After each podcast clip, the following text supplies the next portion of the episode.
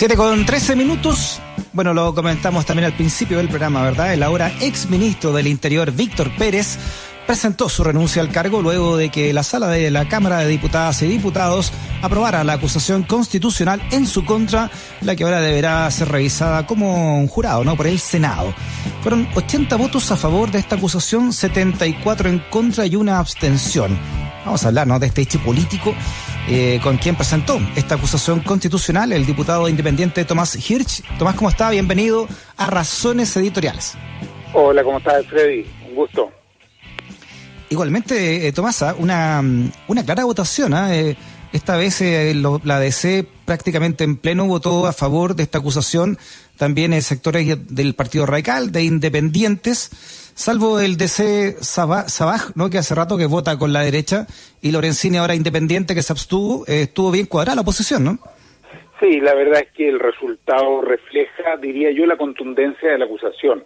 Era muy difícil, conociendo los distintos capítulos, sabiendo lo que ha pasado con el ministro del Interior en la relación con carabineros, con los derechos humanos, con el pueblo mapuche, eh, no apoyarla. La verdad es que incluso cuando uno hablaba con diputados de la derecha en, en un off the record, eh, tenían claro que el ministro nunca logró realmente eh, posicionarse adecuadamente el cargo y que permanentemente tuvo la dificultad de generar la autoridad sobre Carabinero. Después votaron alineados con su gobierno y bueno, uno más o menos ya, ya entiende, aunque claro. sería el ideal que las cosas se de otra manera y que votaran en conciencia, pero bueno, es comprensible. Pero por el lado de la oposición había mucha claridad y los pocos votos que, que no estuvieron son, tal como dices tú, votos que eh, han tendido a estar permanentemente con, con la derecha y con el gobierno durante estos últimos años. Así que sí, creo que un resultado contundente, una señal muy importante, que lo que busca más que castigar a un ministro o venganza o cosas por el estilo, es mecanismos que permitan que no se siga violando los derechos humanos, que al final del mm. día el tema de fondo es eso, o sea, ha pasado un año desde, desde, desde el despertar o el estallido, como se le llame, y siguen la violación a los derechos humanos por parte de carabineros por una impunidad total y con un gobierno que, que los deja hacer. ¿Diputado? dime. Sí, eh, estuvo menos de tres meses en, en, su cargo Víctor Pérez y para puntualizar bien, ¿no? ¿Cuáles, cuáles son finalmente las razones que impulsaron esta acusación? Eh, ¿Cuáles serían en estos tres meses, de acuerdo a usted? Mira, eh, nosotros dividimos la acusación en tres capítulos. Uno que tiene que ver con la no aplicación de la ley en el caso del paro de camioneros, eh, donde no utilizó la ley que ellos mismos propusieron y aprobaron, esta llamada ley antibarricada, que a nosotros no nos gusta, pero una vez que es ley tienes que usarla. Los camioneros bloquearon las carreteras, impidieron el paso de camiones, de medicamentos, problemas serios de, de, escasez de combustible en el sur, etcétera, y lo que uno vio más bien es a carabineros cuidándolos, protegiéndolos, faltó poco para que les sirvieran el cafecito, esa es la verdad. Ese es el primer capítulo. El segundo habla de que no hubo igualdad de trato eh, eh, como lo establece la Constitución, es decir, mientras los camioneros se los trató de ese modo, eh, a mapuches que enviaron una carta anunciando que querían iniciar algunas acciones, se le aplicó de inmediato la ley de seguridad interior del Estado. Por le envió una carta, ese es todo el, argumento que usó el gobierno.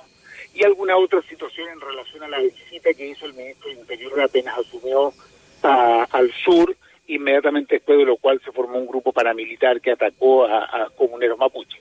Y en tercer lugar, el no aplicar el orden jerárquico sobre carabineros. ¿Qué quiere decir eso? Que no estuvo controlando el accionar de carabineros sobre todo cuando se vio la acción esta brutal de empujar a un joven al, lecho del río Mapocho o de apalear a quienes estaban en las manifestaciones por el apruebo mientras se cuidaba, ¿no es cierto?, con mano de seda a quienes estaban en la marcha del rechazo. Es decir, no hubo control sobre carabineros. Y llama mucho la atención porque han salido tres ministros del Interior y al general Rosas no lo tocan. Y la verdad es que su gestión al mando de carabineros ha sido realmente desastrosa. Organismos internacionales de todo el mundo han manifestado que bajo su mando se han cometido violaciones sistemáticas a los derechos humanos en nuestro país.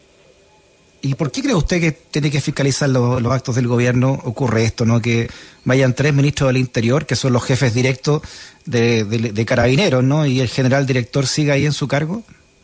Cuesta mucho entenderlo. La verdad es que uno empieza a, a, pensar en teoría así medio conspirativa y decir, bueno, hay información que tiene este general, eh, hay alguna hay algún motivo que no conocemos por el cual no se lo toca, tiene miedo eh, el gobierno de que Carabineros eh, haga un plantón, simplemente no le obedezca. No nos olvidemos que este general en un momento le dijo a sus oficiales que él no iba a dar de baja a nadie, aunque se lo exigieran. Es decir, realmente está en este momento una policía que se está mandando sola. Y eso habla de una debilidad muy grande del gobierno, que no es un secreto para nadie. La verdad es que desde octubre pasado no tenemos un gobierno conduciendo eh, al país. Lo que tiene es un presidente que está muy solo, eh, administrando, que cuyo programa de gobierno lo tuvo que tirar y hacer un, un avioncito de papel, Hoy día se le da también el subsecretario de, de Salud, ¿no es cierto?, de mm. redes asistenciales. Eh, eh, han tenido serios problemas, ¿no es cierto?, y no quieren entregar los correos en el caso del Ministerio de Salud. O sea, está haciendo agua el barco por todos lados. Yo creo que es un mm. gobierno que, que perdió el rumbo, eh, no solo a nivel de encuestas, sino que sobre todo en su incapacidad de conducir al país en este año que se supone que le queda, o más de un año, un año y medio. Eh, diputado Tomás Hirsch, eh, ¿en cuánto eh, no en contra la balanza para Víctor Pérez esto que haya dicho que, en, estado de excepción Carabineros no dependía del Ministerio del Interior, o sea, de él, sino que del Ministerio de Defensa, de Mario Desborde? Bueno, fue un factor muy eh, fuerte en términos de debilitar la defensa. Cualquier imputado, condenado, alguien que le toca enfrentar la justicia, sabe que cuando tiene que cambiar abogado a último minuto es porque está en una situación de una fragilidad, una debilidad en su defensa muy grande. Acá tienes un ministro cuyos abogados presentaron una argumentación que no resiste ningún análisis. No mm. solo no resiste análisis en términos de lo que dice la Constitución, sino que en términos del quiebre que él generó al interior de su propia coalición. Eh, cuando un ministro, o sea, los abogados presentan esto, evidentemente el ministro tiene que haber conocido la argumentación. Uno se imagina que la leyó antes, que la avisó, y sin embargo esto llega a la, a la comisión que está encargada de revisar la acusación, ahí se entera, en ese momento se entera el ministro de Defensa Mario Desbordes, del otro partido de la coalición, el presidente tampoco estaba informado, pues se arma un lío mayor. Tiene que cambiar en definitiva la argumentación y se queda sin ningún argumento. Cambia al abogado 24 horas antes de mm. tener que comparecer frente a la Cámara de Diputados y lo que vimos hoy día fue una defensa, la verdad, muy débil, una cosa muy genérica, con un ministro que trató de cobrar cuentas, eso fue lo más chocante de todo hoy día, en que le recuerda a la DC que él los ayudó hace 21 años mm. cuando tuvieron un problema con la inscripción de una lista para unas elecciones. Eh, y en el caso Mobgate al, al mundo PSPPD de Ricardo Lago, fue bastante impresentable la argumentación que dio era una suerte de no me ayude compadre, esa es la verdad. ¿Y qué le parece, no? ¿Cómo lee usted políticamente esta inmediata renuncia que hace del, del, ministerio para presentarse, como él señala, eh, como ciudadano ahora ante el Senado? Sí, yo tengo mi sospecha que no es para presentarse como ciudadano, sino que hoy día es el último día de plazo para renunciar y poder ser candidato a, a la Convención Constitucional. Así es que yo creo que hay que mirar con una lupa doble la acción que él tomó. Él frente al riesgo de quedar inhabilitado por cinco años eh, con una acusación que probablemente iba a ser aprobada en el Senado, prefiere renunciar hoy día. Esto ya nadie lo ha estado viendo, pero hoy día es el plazo mm. fatal. Por lo tanto, de este modo él pretende salvarse. Pero creo que es muy importante, por lo mismo, que la acusación continúe su curso en el Senado. Yo espero que se entienda que una acusación eh, debe seguir eh, avanzando más allá de si el acusado tiene o no tiene el cargo, como de hecho pasó con, con Andrés Chávez, que cuando se aprobó su acusación ya no estaba en ese momento como, como ministro del Interior. ¿Y qué, qué saben ustedes ahí del Senado, no? ¿Qué, qué cuentas sacan? Porque si de ser encontrado culpable queda inhabilitado por cinco años de cargos públicos. Sí, efectivamente yo creo que ahora con su renuncia podría pasar que algún senador o senadora eh, diga, bueno, ya, ya no tiene el cargo, ya no tiene sentido, no vale la pena, ya pagó el costo político, eh, hemos escuchado ese tipo de argumentación.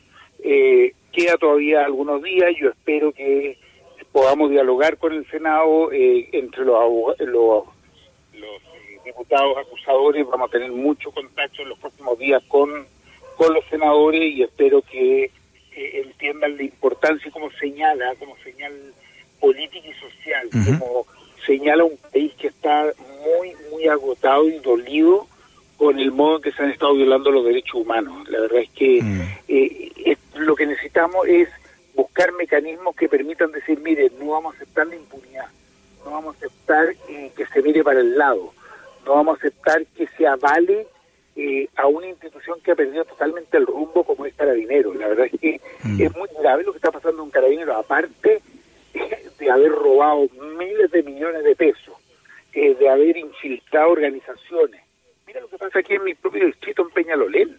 En Peñalolén se viene hace ocho meses viendo cómo resolver un lío de ataques permanentes en la subcomisaría. Eh, y el gobierno, ¿no es cierto?, ha dicho que aquí hay eh, terrorismo, en fin, infiltrado en la comuna. ¿Qué se sabe al final? Que son carabineros que están infiltrados, actuando mm. como agentes encubiertos y provocando que se ataque la subcomisaría. Bueno, eso está lleno. Uno va descubriendo que eso está en todos lados. Entonces caiga la pregunta, bueno, ¿y en las marchas será igual? ¿Y en la quema de mm. metro será igual? ¿Y en la quema de iglesias? Uno va quedando con esa duda verdaderamente porque tiene una institución que no está teniendo ningún control desde el Poder Sí.